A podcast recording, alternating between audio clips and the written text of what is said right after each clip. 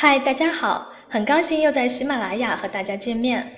现在宝宝们的收益率都降到了百分之五以下，很多财主逐渐把目光转向了 P2P 平台。但是我们应该怎么样来选择 P2P 平台呢？今天小编来给大家做个整理，通过几点去评判 P2P 平台的可靠性。第一是选择注册资本高、有专业金融背景团队的平台。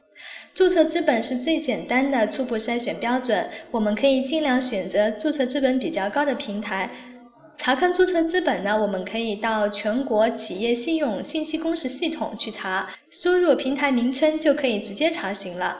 团队的背景呢，一般可以在 P2P 的网站上查看。既然网贷被定位为金融的一部分，那具备金融从业经历的团队人员是必不可少的。这个我们也可以在查看网站的时候进行仔细的筛选。第二，平台的资金必须由第三方资金托管。银监会已经多次表示，网贷平台不能触碰到钱，资金必须要进行独立托管。如果有的平台还是要客户把资金打到自己的账户，那就可以直接拉黑了。第三点，不要迷信平台自身承诺的本金担保。P2P 平台为了吸引投资者，会打出平台提供本息担保的口号。前一阵子，银监会信息披露了 P2P 网贷平台的监管方向，明确了 P2P 平台的信息中介身份。P2P 平台本身是不能为投资者提供担保的。为了资金安全，财主们应该尽量选择具有良好信誉的平台。那我们在选择平台的时候呢，主要找业内几大主流的平台，是相对比较保险的做法。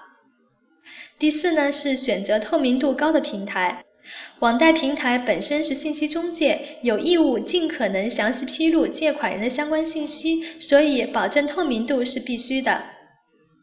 平台应该要求借款人必须提供资产或实物做抵押，在产权登记部门办理抵押手续，而且借款标的里必须公布实际情况，投资人可以随时在平台查看到抵押担保的相关文件。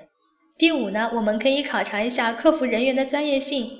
一般可靠的互联网理财平台，他们的客服都是比较专业的。财主们可以在投资之前去咨询客服，看看客服的回答够不够专业。通过上面几点，我们对选择 P to P 平台有了初步的了解。